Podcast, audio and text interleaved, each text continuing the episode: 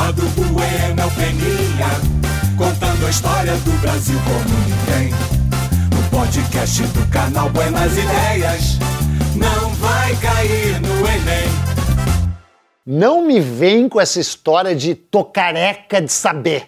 Essa história é dos carecas que elas gostam mais. Tudo bem, Pode ser, dos carecas elas podem gostar mais, não tem nenhum problema. Mas essa história de careca de saber não vem com essa pra cima de mim, porque o canal Buenas Ideias só conta história cabeluda.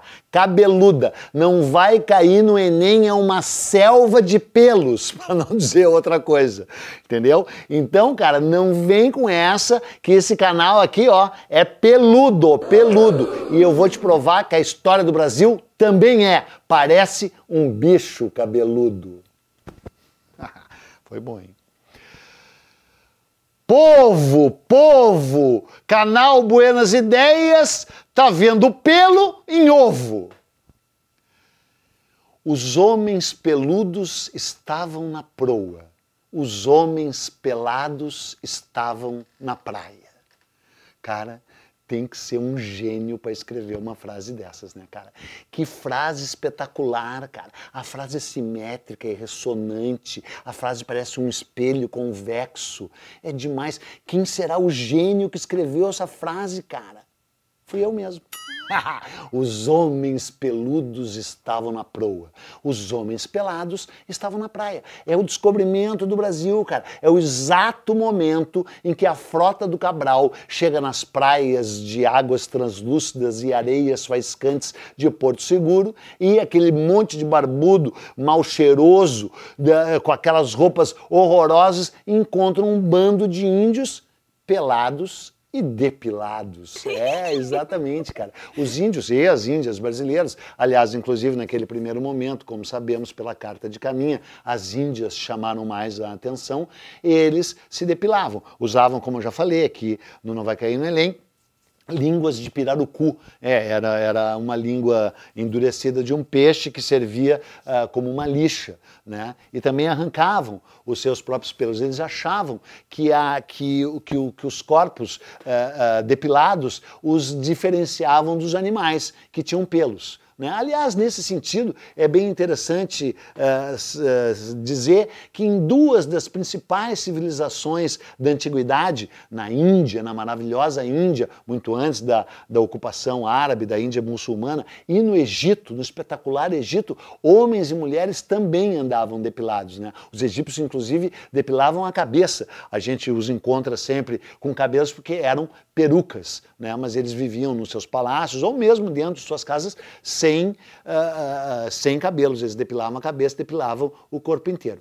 Isso não significa dizer que todas as civilizações antigas tenham se depilado. Não, né? Na Síria, na Pérsia, na Babilônia, né? A barba, todos esses guerreiros, esses povos conquistadores, guerreiros e povos incríveis também, né? Embora eu prefira os hindus e os egípcios, eram povos para, para os quais a barba era sinal hum, de virilidade, né? Eram guerreiros com bastas barbas, guerreiros conquistadores. Né? A Grécia que foi um, um, um fruto uh, de uma mistura de todos esses povos antigos, aí também uh, os homens lá usavam barba e depois que ela foi saindo de moda. E falando em moda, quem lançou mesmo a moda foi Roma, né? E Roma uh, ditava a moda, né? Então havia épocas em que a moda era cabelo comprido e barba e que depois era cabelo curto e sem barba, não é? Mas o fato é que quando o Brasil é descoberto, a gente já está uh, no final da Idade Média, início do Renascimento, e a barba tinha voltado a ser um símbolo de virilidade, de masculinidade, blá, blá, blá, e de guerreiros. Então, os guerreiros portugueses, conquistadores, né, uh, navegando por mares nunca antes navegados, chegaram aqui com suas bastas barbas. Cabral tinha barba, uh, Vicente Pinzon, o, o, o, espanhol que chegou, inclusive antes do Cabral, tinha barba. O, os caras lá que agora esqueci o nome lá, o primeiro capitão que desceu, daqui a pouco eu me lembro o nome dele, e teve contato com os índios, usavam barba, vai aparecer o nome do cara aqui, não me lembrei o nome do cara, não enche meu saco, e aí não interrompe o meu raciocínio, e aí todos esses caras não apenas eram barbudos, como eram imundos, eram horrivelmente mal cheirosos, eram péssimos, porque não se tomava banho na Europa daquela época por determinação médica. Os médicos determinaram que você desenvolvesse uma, uma grossa camada protetora de cascão, de forma que a, pe que a peste não penetrasse pelos seus polos. Né? E a própria igreja incentivava que não se tomasse banho, porque tu sabe, tu fica ali muito tempo no banho, etc e tal, fica vendo teu corpo, começam a acontecer coisas estranhas, etc e tal. Então não entra pelado no banho tomavam de um a dois banhos por ano, enquanto os índios, os nativos brasileiros que eles encontraram, tomavam de 10 a 12 banhos por dia, por dia. Os índios brasileiros, alguns os definem quase como anfíbios, de tanto tempo que eles passavam dentro das águas dos rios, dos lagos, das lagoas e do próprio mar.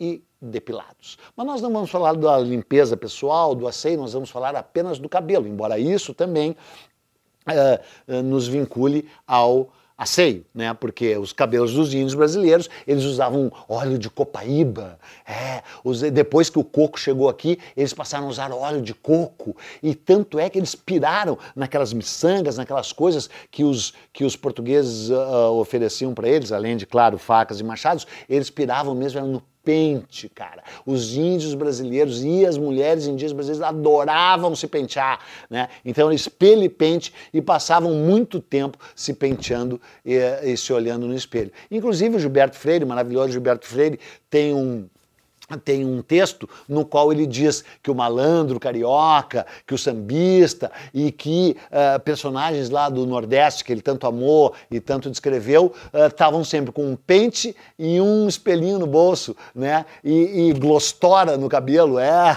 ficavam ali se penteando e ele diz que é um hábito que veio, é um costume que veio direto dos índios brasileiros. Bom, se inicia a ocupação do Brasil, né? Os índios começam a ser progressivamente uh, escravizados, extintos, uh, sofrem o contágio das doenças, aliás, muitas delas fruto da sujeira com que esses europeus viviam, não é? E aí o Brasil começa a virar cada vez mais um país uh, europeizado, embora, claro, os raízes sejam indígenas, depois chegaram os, os africanos, etc, etc. Mas nós vamos começar agora a falar do cabelo dos brancos. E durante muito tempo, cara, da colonização à chegada do Dom João VI imperou a barba. A barba começou a sair de moda justamente, medianamente, não inteiramente, nesse período da virada do século XVIII para o XIX. Em 1800 e pouco, né, por exemplo, Napoleão, né, graças por causa do qual a família real estava chegando aqui, fugindo da máquina de guerra napoleônica,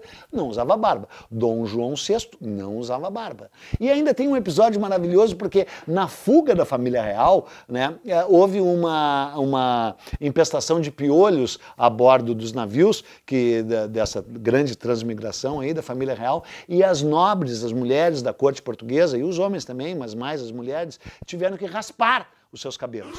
E chegaram no Rio de Janeiro de cabeça raspada com turbantes. E vocês, brasileiros, sempre colonizados, sempre de, de, joelhos ante a Europa, acharam, as mulheres daqui, da sociedade do Rio de Janeiro, acharam que era moda. Então rasparam os seus cabelos também e botaram turbantes, cara. A história é verdadeira, é bem conhecida e é real, né? Aconteceu de fato. Bom, aí em seguida a barba já volta à moda, tanto é que o, o Dom Pedro I, embora tivesse aquelas suíças de New Yang, assim, né, não são parecidas as suíças do Dom Pedro I com as do New Yang, são, né, também houve momentos em que usou barba. Né? Ah, mas barba mesmo, você sabe, quem é que tinha barba? As barbas do imperador. Imperador Dom Pedro II, ah, ah, filho do Dom Pedro, chega ao poder numa época em que a barba tinha voltado com tudo. Então os barões brasileiros, né, barão comprado, né, com títulos nobiliárquicos vendidos pelo próprio império, né, para esses caras que tinham ganho dinheiro com café, com dinheiro com ouro, dinheiro com escravos, países escravocrata, todos tinham tinham aquelas barbas e tal. E quem liderados pela barba mor do Dom Pedro II, né? Que chegou depois a ter aquela barba branca, assim, de Papai Noel, né? Que, aliás, faz um monte de gente achar que ele era um Papai Noel bonzinho quando ele era líder da bancada ruralista no Senado, né? E manteve esse país escravocrata por muito tempo, né? Ai, agora vai ter gente que vai dizer, ah, Dom Pedro, algum dia eu vou fazer um episódio sobre o Dom Pedro II. Não vou falar só mal dele, vou falar bem também. E aí tava ele lá com aquela barba dele, branca, né? de Papai Noel e ele teve que botar as barbas de molho, né? Cara, ele teve que botar as barbas de molho quando se inicia o movimento republicano, que também tem um monte de barbudo. Inclusive o barbudo principal que o derrubou, né? O Deodoro da Fonseca, no golpe militar que você já ouviu, de 1889, o Deodoro era barbudo, né? E essas barbas e esses cabelos não só não eram postas de molho, como eu falei, como eles também continuavam sem tomar banho, né, cara?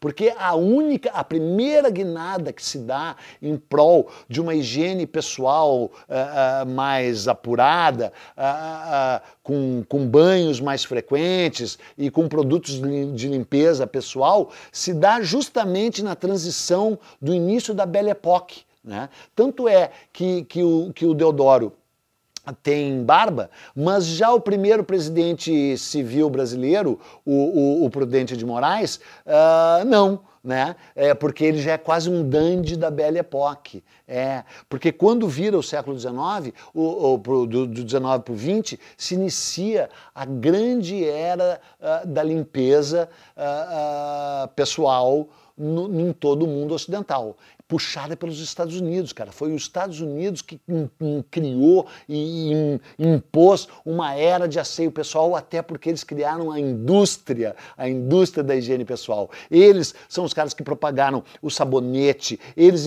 praticamente inventaram o shampoo, embora o shampoo fosse indiano, a própria palavra shampoo é uma palavra de origem hindu, é muito antiga, mas uh, tu não comprava em frasco, né, cara? Aí eles lançam esses frascos, a lâmina de barbear, parará, parará, cara, e a coisa vai avançando a quase uma asepsia, a quase uma depilação. É, esses dandes, o Oscar Wilde, né, que homem maravilhoso, tu eram tudo assim, ó, limpinho, né? Inclusive não tinha pelo no peito, não. Bom, Oscar Wilde não ia ter pelo no peito mesmo, né, cara?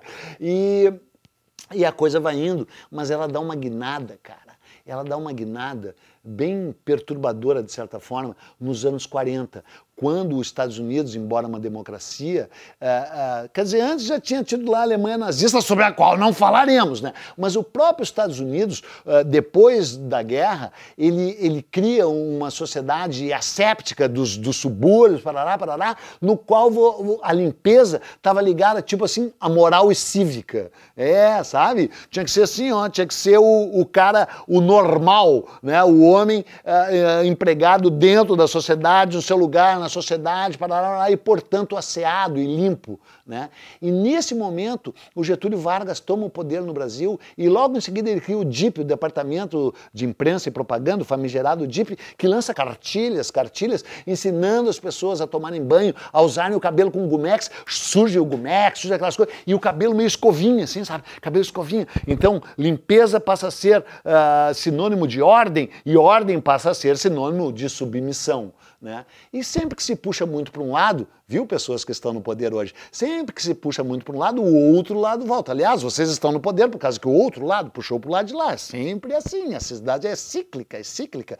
Então, o que acontece quando essa sociedade dos anos 40 e 50 cria esses caras assim, todos assépticos, o que, que acontece, cara? O que, que acontece? Surgimos nós, cara, nós, os hips, rebeldes, revolucionários. E o que, que a gente faz, cara? A gente passa a usar cabelo comprido. Não, cara, é, é interessante notar o seguinte, cara, que na virada dos anos 50, o cabelo e a barba passam a ser símbolo de dois movimentos rebeldes que nem sempre dialogaram entre si. Às vezes eles foram até inimigos. A contracultura, os hippies, os rebeldes e os movimentos de esquerda. Claro, porque nós que somos cubanos, você sabe, você é do canal Buenas Ideias, você vive pensando em em Cuba e na Venezuela. Eu sei que o teu sonho aí para a Venezuela, onde a nova sociedade está sendo construída, e também sei que você ama, venera Cuba, que nem nós aqui do nosso canal. Então você se lembra daquela imagem máscula, incrível, fantástica, de Fidel Castro e Che Guevara, com aquelas barbas tão incríveis, e eu suponho até que limpas, uh, não sei se mas acho que não, com aquela boina incrível lá na Serra Maestra e com aquelas espingardas desse tamanho que eles carregavam, né? E aí os hippies doidão, tudo cabeludo. Tanto é que surgiu a peça Hair, Hair. Ela foi estrela e trabalhou em Hair. É, né? Vai cantar. Pode, pode usar, Denise, esse trechinho dessa música do Caetano sem pagar direitos? Pode. O Caetano gosta do programa. E só isso, só isso. Ah, ela foi estrela, trabalhou em Hair. Hair, a peça cabelo, cara, cabelo. Que a gente quis deixar claro para vocês que nós somos revoltosos e, portanto, nós tínhamos cabelos uh, grandes, não é mesmo? Uh, porém, nesse período, né, o presidente do Brasil era, foi o Juscelino, depois foi o, o Jânio, né, e o Juscelino até que era bem direitinho, né, uh, com o seu cabelinho assim, era meio almofadinha, né, uma, uma almofadinha legal. Aliás, o Juscelino dá um episódio de qualquer dia desse, não é mesmo? E aí, então, uh, o, vem o quê? Vem o movimento democrático libertário de 31 de março de 1964, vem a varrer as sombras do comunismo que assombravam esse país, e aí o entra de novo cabelo escovinha, meu chapa, ordem unida, né? Bastava ter barba e cabelo comprido para já ser suspeito, né? Ainda bem, era isso, né? Porque éramos suspeitos mesmo, não é?